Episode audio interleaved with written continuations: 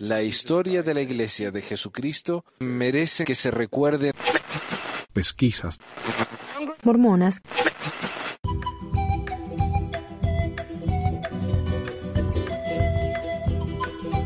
Hola a todos, bienvenidos a otra edición de Pesquisas Mormonas. Les habla Manuel.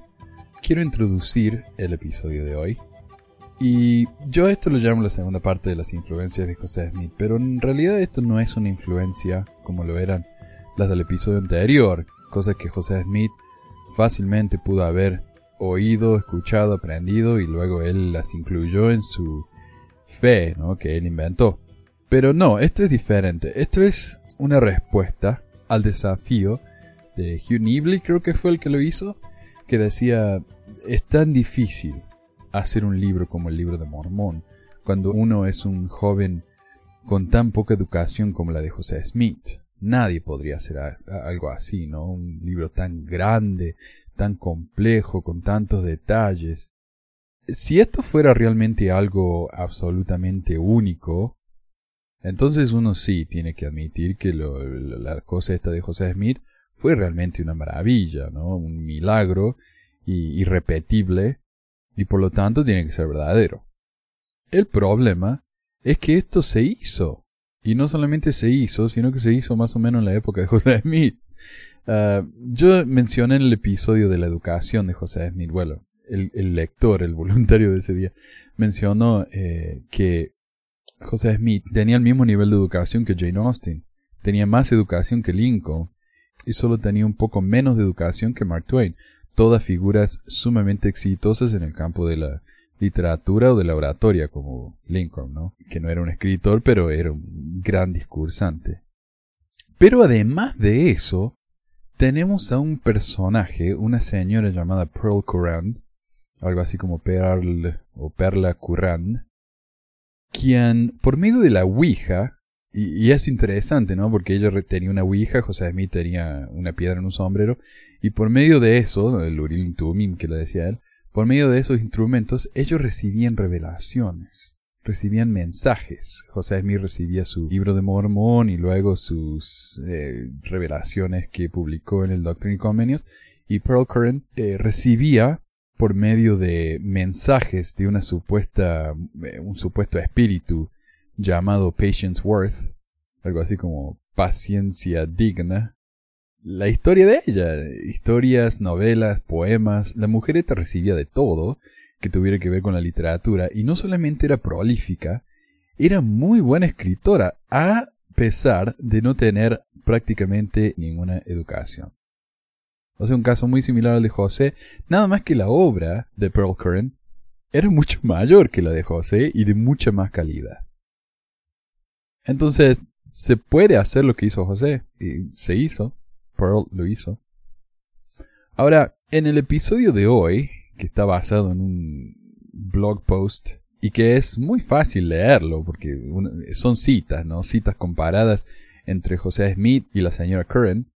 Eh, uno lo lee a las citas y se da cuenta, ¿no? Fácilmente de lo que dicen sobre Curran y lo que dicen sobre Smith. En audio era un poquito más complicado porque cometí el error de no aclarar cuándo empiezan las citas. Entonces, para solucionar un poco eso, eh, creé una especie de eco, reverberación, ¿no? Eh, cuando escuchen ese efecto de reverberación, es una cita que alguien dijo acerca de José Smith o de Pearl Curran. Disculpen porque la mayoría del texto este es citas, así que la mayoría del programa va a ser en, eh, con reverberaciones, pero les pido disculpas si eso les molesta. Pero es una manera que encontré después de la grabación de arreglar un poco y, hacer entender cuándo empieza una cita y cuándo es algo que estamos leyendo que es nuestra opinión. Pero bueno, eh, me pareció sumamente interesante, me pareció una respuesta muy fascinante que ustedes pueden ofrecer, ¿no? Cuando alguien les dice que el libro de Mono es tan único, increíble, que José Smith era un prodigio. Ah, la señora Curran parece ser un prodigio mucho mayor. Además era mujer, lo que siempre es un bonus extra, ¿no? Y dicen que las mujeres, en esa época, decían que las mujeres eran inferiores a los hombres, en tantos sentidos. Así que pasemos al programa y espero que les guste. Adelante nomás. Hola, buenas tardes, soy Abraham y este es un segmento para Pesquisas Mormonas. El tema de hoy es influencias sobre el mormonismo. José Smith y Per Coran, también conocida como Passion Word. José Smith dictó las palabras de todo el libro de Mormón, como sabemos hoy, en unos tres meses. Esto por supuesto no tiene en cuenta el tiempo que se tomó para producir las 116 páginas que se perdieron, o la casi década de tiempo que José Smith o bien estuvo produciendo esta narración en su mente o recibió instrucción del ángel Moroni. Sea cual sea la historia que resuene mejor, hay opiniones disparsas entre los santos de los últimos días acerca de la divinidad del libro de Mormón. Algunos lo consideran como una obra completamente antigua, traducida milagrosamente por medio del don y el poder de Dios. Algunos mormones creyentes lo consideran como una extensión moderna de una fuente antigua, queriendo decir que José Smith añadió algunas de sus propias ideas y copió pasajes de escritura de la versión Rey Santiago al texto. Algunos críticos lo consideran una obra del siglo XIX elaborada cuidadosamente por José Smith durante un amplio periodo de tiempo y puesto sobre el papel en un breve periodo. Hugh Nibley, como es bien sabido, desafió a los alumnos de la Universidad de Brigham Young a inventar una obra similar al libro de Mormón, con todas sus complejidades, en un semestre, más tiempo del que, según José Smith, tuvo para producir el libro de Mormón. Pero, ¿qué hay acerca de los ejemplos en la historia de otros a los que se les dio el poder o el don de ser prolíficos dictadores de texto?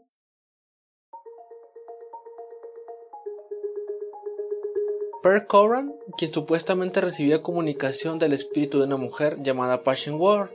¿Qué similitudes hay entre José Smith y Per Coran, también conocida como Passion Word?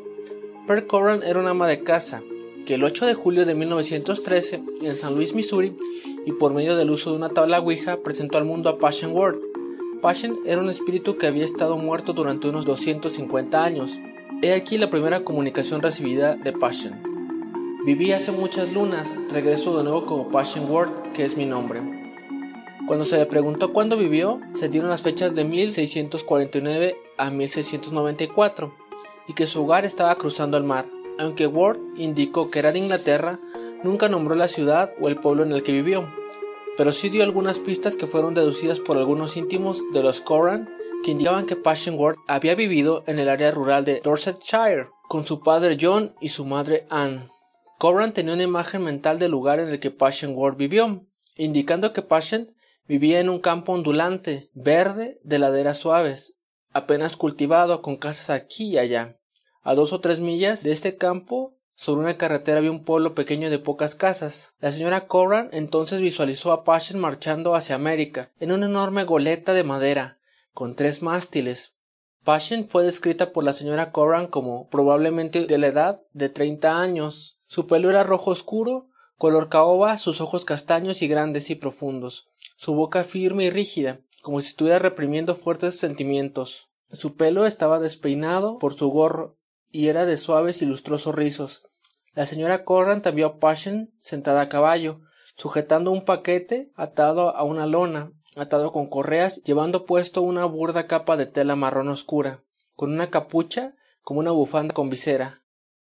La cara estaba ensombrecida. Ella es pequeña y sus pies son pequeños con burdos zapatos de soporte cuadrado y calcetas de lana gris. Después de un largo viaje, el barco llegó a la costa escarpada de América, donde no pudieron encontrar un lugar de embarque para el barco. Varias barcazas fueron botadas y la señora Coran vio a Passion de pie en la proa de su barco, y uno de los primeros en alcanzar la costa. Passion Ward más tarde indicó que ella finalmente fue asesinada por los indios. Irving Lidbach dijo En una carrera literaria de casi 25 años, ella produciría la asombrosa cantidad total de cuatro millones de palabras, siete libros enteros, miles de poemas, variando desde unas pocas líneas de longitud a cientos, números incontables de epigramas y aforismos, relatos cortos, unas pocas obras de teatro y miles de páginas de conversaciones ingeniosas y mordaces, con los cientos de invitados que vinieron a visitarla. Uno de sus libros diría más tarde un historiador distinguido, indiscutiblemente este es el relato más grandioso de la vida y época de Cristo, escrito desde que los evangelios fueron finalizados. Un célebre profesor de Oxford le llamaría una maravilla filológica. Necesito aclarar que no estoy intentando en manera alguna probar o refutar la autenticidad de la obra producida o bien por José Smith o por Per Coran. Simplemente estoy mostrando algunos paralelismos interesantes entre dos oradores dotados que vivieron con casi un siglo de diferencia. Entre el paralelismo y las similitudes entre José Smith y Per Coran se encuentra que los dos tuvieron una educación formal muy limitada. En el caso de Per Coran, la familia de Per Coran se mudó a San Luis cuando tenía 14 años. Ella hizo un último intento por asistir a la escuela, pero se desanimó cuando se le puso en un grado más bajo basado en sus habilidades académicas. Los Coran tenían una educación media para esa época y poseían pocos libros. Ninguno de ellos había viajado mucho. Los primeros siete años de su matrimonio fueron tranquilos. En dos sesiones de dos horas cada una, el 26 de noviembre de 1914, dictó El Loco y la Dama, un tipo de Pagliacci medieval. Piense lo que piense de esto como obra dramática o como poesía, y que verdaderamente apenas ajusta a los gustos de los amantes del teatro de Broadway de hoy en día, se debe admitir que tiene fuerza y un sentimiento profundo y un don para el lenguaje. ¿Y de quién vino? De una ama de casa convencional de San Luis, inculta y presumiblemente sin talento. Hablando por medio de una tabla Ouija controlada por Pearl, Passion World no era menos que un fenómeno nacional en los primeros años del siglo XX. Aunque sus obras hoy día están prácticamente olvidadas, la prestigiosa antología de Braithwaite enumeraba cinco de sus poemas entre los mejores publicados de la nación en 1917 y el New York Times proclamó su primera novela como una proeza de redacción literaria. En el caso de José Smith, tendría yo unos 10 años de edad cuando mi padre, que también se llamaba José Smith, salió del estado de Vermont y se trasladó a Palmira, condado de Ontario, hoy Wayne, estado de Nueva York. Como a los cuatro años de la llegada de mi padre a Palmira, se mudó con su familia a Manchester, en el mismo condado de Ontario. A la edad aproximadamente de 10 años, mi padre José Smith se trasladó a Palmira, condado de Ontario, en el estado de Nueva York. Estando en circunstancias indigentes, fuimos obligados a trabajar duramente para el sostén de una familia grande que tenía nueve hijos, y al requerir los esfuerzos de todos los que podíamos de dar cuenta y dar ayuda para el sostén de la familia, por lo tanto, se nos privó del beneficio de una educación, basta decir que apenas tenía instrucción en leer y en escribir, y en las reglas básicas de la aritmética que constituían todas mis obtenciones. Se ha hecho énfasis en que José Smith no tenía mucha educación formal, aunque en esencia es cierto que ninguno de los Smith tenía mucha educación formal, porque todos tuvieron que trabajar simplemente para subsistir. Aunque él no pasó mucho tiempo en clase, José Smith se convirtió en una persona muy culta, él era también un aprendiz dotado que a menudo era enseñado por tutores divinos. Él también fue capaz de trasladar lo que había aprendido a enseñanzas magistrales al entregar un mensaje profético al mundo en esta última dispensación.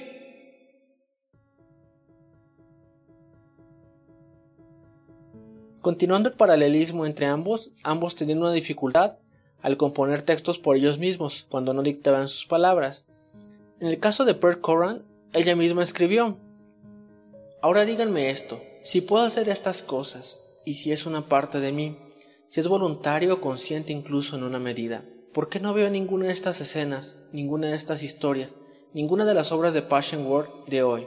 ¿Y por qué no tengo visiones de esta época y este día? Es muy difícil para mí escribir de manera normal.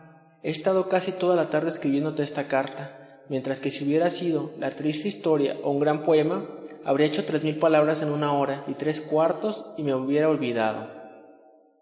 De José Smith. José Smith no podía escribir ni dictar una carta coherente y bien redactada, ni mucho menos dictar un libro como el libro de Mormón.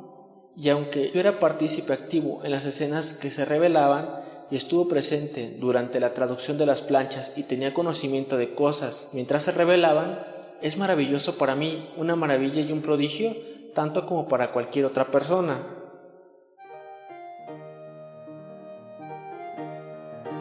Siguiendo esta misma línea de pensamiento y el paralelismo y las similitudes entre ambos, ambos fueron capaces de dictar coherentemente grandes volúmenes de texto en un breve periodo de tiempo. En el caso de Per Coran, el escrito de la triste historia continuó durante 20 meses. Partes de ellas fueron dictadas en casi cada sesión con la tabla Ouija durante ese periodo, al principio los segmentos eran mayormente breves, quizás 500 palabras, a veces menos. Más tarde se alargaron a 2.000 y a 3.000 palabras, y eventualmente un segmento de 5.000 palabras fue dictado en una noche, con la tabla Ouija, agitando letras tan rápido como podían anotar. Durante un periodo de una o dos semanas, en cinco sesiones se produjeron 16.000 palabras del libro. En una sesión, 5.800 palabras fueron dictadas, la sesión más productiva hasta ese momento. En dos ocasiones, 3.000 palabras fueron dadas en un periodo de 9 minutos. Por lo que respecta a mi persona, aún me confieso perpleja por la experiencia. Solo puedo decir que, por lo que respecta a la reputada cooperación entre Per Coran y Passionworth, los datos observables de la actuación excluyeron toda casualidad de conspiración o fraude. La señora Coran se sentaba delante de la tabla, daba el mensaje tal como salía de la Ouija, letra por letra, en una secuencia tan rápida que la manera mecánica de la actuación apenas era milagrosa. Para darse una idea, ella deliberaba en alto consecutivamente algunas páginas impresas a un ritmo constante de 36 palabras por minuto. A menos que tú también tengas tu conexión con algún apuntador, yo predigo que en menos de 5 minutos estarás hurgando y trabándote con todas las letras. Ahora, la señora Cora, sin texto alguno delante de ella, no tenía dificultad alguna en proseguir dos o tres horas de un tirón. Esta sorprendente descripción de cinco mil palabras de la crucifixión en la triste historia salió de una simple sesión. Hablar por medio de la tabla de Ouija manejada por Pierre Leonor Coran, una ama de casa de educación limitada de San Luis, fue un fenómeno nacional en los primeros años del siglo XX. Además de los siete libros, produjo una gran cantidad de poesía, relatos cortos, obras de teatro y resmas de conversación brillante. Casi cuatro millones de palabras entre 1913 y 1937. Algunas noches trabajaba en una novela, un poema o una obra de teatro simultáneamente, alternando su dictado de una a otra sin perder el ritmo. Lo que es extraordinario de este caso es la fluidez, versatilidad, virtud, calidad literaria de los escritos de Passion, los cuales son sin precedentes en la historia de los escritos automáticos por los mediums. Un poema de 25 líneas le fue requerido a la señora Coran.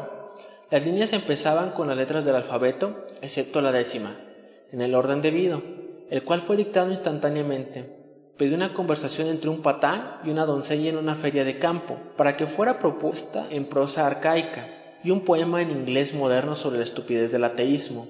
Primero un pasaje de uno y luego un pasaje de lo otro, así alternándose hasta el final. Esto me pareció una pureza mental imposible, pero se hizo tan rápidamente como para grabar al escribo. Cuatro pasajes de prosa graciosa rebosante de locuciones arcaicas, alternándose con cuatro partes de un poema en inglés moderno de tono idealista y espiritual. Y cuando se juntaba cada factor, creaba una pequeña pieza de literatura perfectamente articulada. En el caso de José Smith, las muchas responsabilidades de José a menudo interrumpían el proceso de traducción, a veces durante meses. No obstante, una vez que José estaba libre para dedicar todo su esfuerzo a la traducción, la obra siguió adelante y tradujo de 8 a 10 páginas al día, completando la preponderancia de la traducción del libro de Mormón en aproximadamente 63 días de trabajo. ¿Podría alguno de nosotros hoy producir tal obra? ¿Podría un millar de los mejores teólogos y eruditos de lenguas antiguas o antigüedades del mundo escribir un libro similar de tal valor divino o trascendental? Ninguna otra persona con educación y capacidad tan limitadas como José ha traducido sin ayuda en tan corto periodo de tiempo de escritos antiguos, unas 500 páginas de texto escritural. Otra similitud entre ambos es que ambos fueron capaces de empezar el dictado donde lo habían dejado de dictar sin material escrito delante de ellos y ambos tuvieron diferentes escribas. En el caso de Pierre Coran, como en toda su obra, no importaba quién estuviera presente o quién se sentara alrededor de la tabla Ouija con la señora Coran si la reunión era de hombre o mujer, anciana o joven, instruida o iletrada. La velocidad y calidad de la producción eran iguales.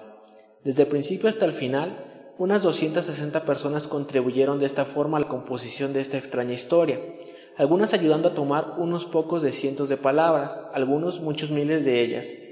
Partes de la historia fueron tomadas en Nueva York, Boston y Washington, cada vez que la historia era empezada en el punto donde la obra se había detenido en la reunión anterior, sin un descanso en la continuidad de la narración, sin la más mínima duda y sin la necesidad de una referencia a las palabras finales del capítulo anterior.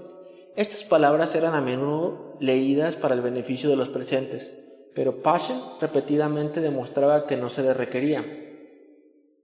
En una entrevista a su madre Emma, uno de los hijos de Smith le preguntó una vez Madre, ¿no tenía él un libro o manuscrito del que leyera o dictara? Emma respondió, él ni tenía manuscrito ni libro del que leyera. El hijo preguntó, ¿no podría él haberlo tenido y que usted no lo supiera? Emma respondió, si él hubiera tenido algo así, él no podría habérmelo ocultado. Madre, ¿cuál es su opinión acerca de la autenticidad u origen del libro de Mormón? Ella respondió, mi opinión es que el libro de Mormón es auténticamente divino, no tengo la más ligera duda de ello. Estoy satisfecha de que ningún hombre pudo haber dictado el escrito de los manuscritos, a menos que fuera inspirado, pues cuando actué como escriba, tu padre me dictaba hora tras hora, y cuando regresaba, después de comer, o tras alguna interrupción, él enseguida comenzaba donde lo había dejado, sin ver el manuscrito o tener alguna necesidad de leérselo. Esto era algo que solía hacer, habría sido improbable que un hombre instruido pudiera hacer esto, y para alguien tan ignorante e indocto tal como él era, era sencillamente imposible. José Smith tuvo muchos escribas diferentes para transcribir su dictado. Algunos de los escribas fueron Martin Harris para 116 páginas, Emma Smith y quizás el hermano de esta. Oliver Cowdery fue el principal escriba para el libro, tal y como hoy lo sabemos. Otro individuo que puede que haya servido como escriba durante un breve periodo de tiempo es John Whitmer. Entre las similitudes de ambos, ninguno de los dos estaba familiarizado con el periodo histórico del que estaban escribiendo, pero afirmaron haber recibido detalles por intervención divina. En el caso de Per Coran, ella se sienta delante de la tabla Ouija, como si sentara delante de una máquina de escribir y comienza la recepción de comunicación sin más ceremonia que la de una mecanógrafa observaría. La señora Cora no ha tenido experiencia en composición literaria y no ha realizado estudio alguno de literatura antigua o moderna, ni puede añadirse que haya realizado estudio alguno en la historia, las religiones o las costumbres sociales del periodo de este relato, ni de la geografía o topografía de las regiones que se presentan su conocimiento de Palestina y de los comienzos de la religión cristiana no es mayor y probablemente no menos que el comulgante promedio. Todo su conocimiento de las cosas materiales parece provenir de asociaciones inglesas. Ella está sorprendentemente familiarizada con los árboles y las flores, los pájaros y las bestias de Inglaterra. Ella conoce los modales y costumbres de su gente tal y como eran hace dos o tres siglos. La gente de los campos o la gente del palacio su discurso está lleno de referencias a los muebles y utensilios, artilugios mecánicos de las casas de esa época, y sus prendas de vestir, instrumentos musicales y herramientas de agricultura y artes mecánicas. Será probablemente más que evidente que para un lector de este asunto, quien quiera o lo que quiera que escriba esta poesía o prosa, posee, como ya se ha de entender, no solo una mente inusual, sino un conocimiento inusual de las formas arcaicas del inglés, una familiaridad cercana a la naturaleza como si se encontrara en Inglaterra, y una familiaridad con los modos y costumbres de la vida inglesa de un tiempo atrás. Muchas de las palabras utilizadas en las composiciones más tardías, particularmente las de naturaleza dramática, son oscuras formas dialectales que no se pueden encontrar en ninguna obra literaria. Todos los pájaros y las flores y árboles referidos en las comunicaciones son originarios de Inglaterra, con las pocas excepciones que indican algún conocimiento de Nueva Inglaterra. Nadie que no creciera con el idioma usado podría haber adquirido facilidad en él sin años de paciente estudio. Nadie podría familiarizarse con la naturaleza inglesa sin una larga residencia en Inglaterra, pues el conocimiento revelado no es del carácter que pueda obtenerse en los libros. La señora Corran no ha tenido ninguna de estas experiencias. Ella nunca ha estado en Inglaterra sus estudios desde que dejó la escuela han sido confinados a la música, a cuyo arte está apasionadamente unida y en la que es experta. Ella nunca ha sido estudiante de literatura, antigua o moderna, y nunca ha intentado ninguna forma de obra literaria. Ella no tiene el más mínimo interés en la historia inglesa, la literatura inglesa o la vida inglesa. El problema del conocimiento, como lo expresó Casper Josh, fue siempre uno de los misterios más desconcertantes del caso de Passion World. A principios de 1917, en un artículo de la revista Nacional, Jost había señalado otra vez que la señora Cora nunca había leído nada arcaico, ni libros de literatura inglesa, y su educación no había cubierto este campo, además de su conocimiento exhaustivo de la vida y costumbres inglesas. Passionworth, en su libro más reciente, entra en la Palestina de hace dos mil años y revela un conocimiento de las minucias de la vida allí, que es simplemente asombroso. José Smith algunas palabras que él no sabía pronunciar, incluso palabras, dijo ella, como Sara o Saría, él las tenía que deletrear y ella se las pronunciaba cuando él se detenía por cualquier propósito en cualquier momento. Cuando comenzaba de nuevo empezaba donde había parado, sin ningún tipo de vacilación, y una vez mientras él estaba traduciendo, se detuvo de repente pálido como una hoja de papel y dijo Emma, ¿Jerusalén tenía murallas a su alrededor? Cuando respondí sí, él contestó Oh, temía haber sido engañado. Él tenía un conocimiento tan limitado de historia en ese tiempo que ni siquiera sabía que Jerusalén estaba rodeado por murallas.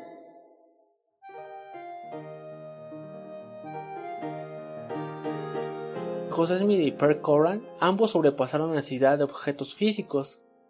En el caso de Per Coran, luego como experimento, pero usando una tabla, la señora Coran por primera vez dictó un poema entero, palabra por palabra, deletreando simples cartas como ella siempre lo había hecho en el pasado. Desde ese día en adelante la señora Corran generalmente dictaba los poemas palabra por palabra.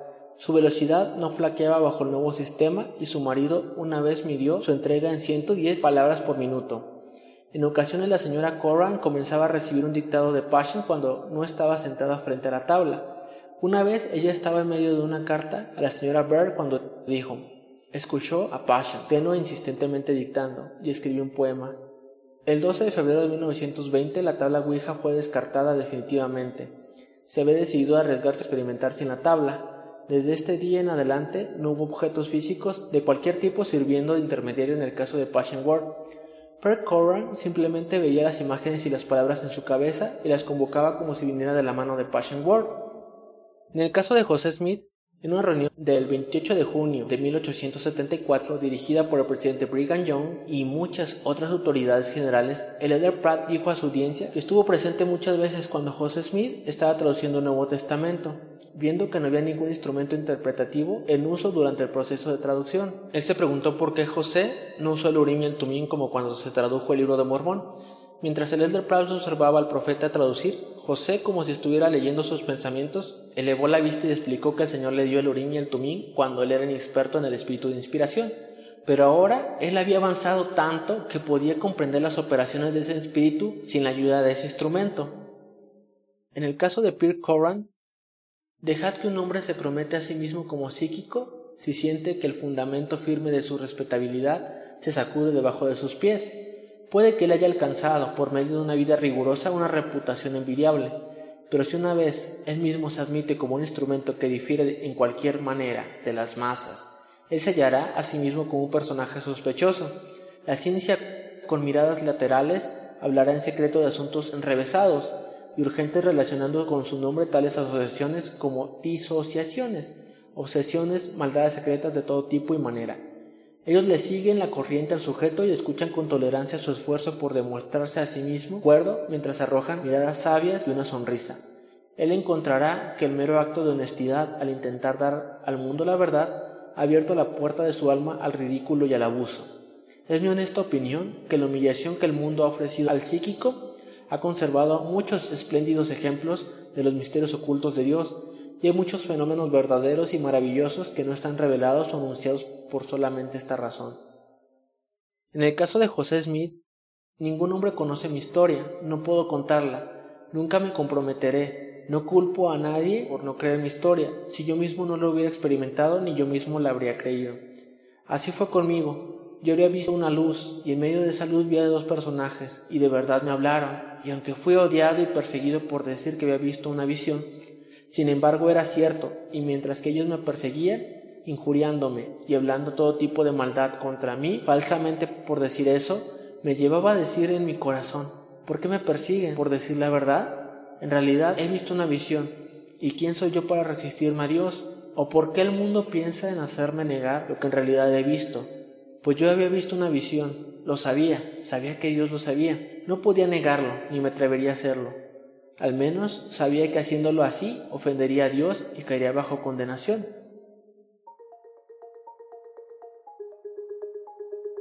En conclusión, fueron las creaciones literarias de José Smith y Per Coran productos de mentes creativas o imaginativas, de inspiración divina o quizás un poco de ambas. Este artículo no trata de criticar los métodos o resultados de los que José Smith y Per Coran dictaron, sino de que sus declaraciones fueron aceptadas tal y como eran. Hay un número de diferencias entre José Smith y Per Coran, pero basados en el número de similitudes, ¿puede alguien aceptar una de ellas como inspiración y rechazar a la otra como no inspirada? Si la calidad y velocidad con las que José Smith dictó las palabras del libro de Mormón son indicadores de inspiración divina y ayuda, puede decirse lo mismo de las obras religiosas de Passion Word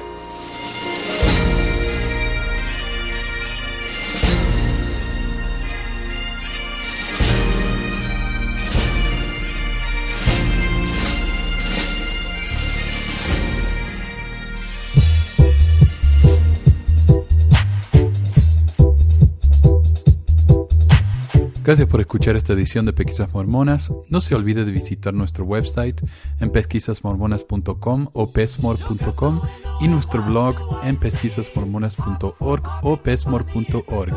También tenemos un grupo de Facebook donde la discusión siempre es animada y si tiene un comentario, pregunta o hate mail puede enviarlo a manuel.pesquisasmormonas.com.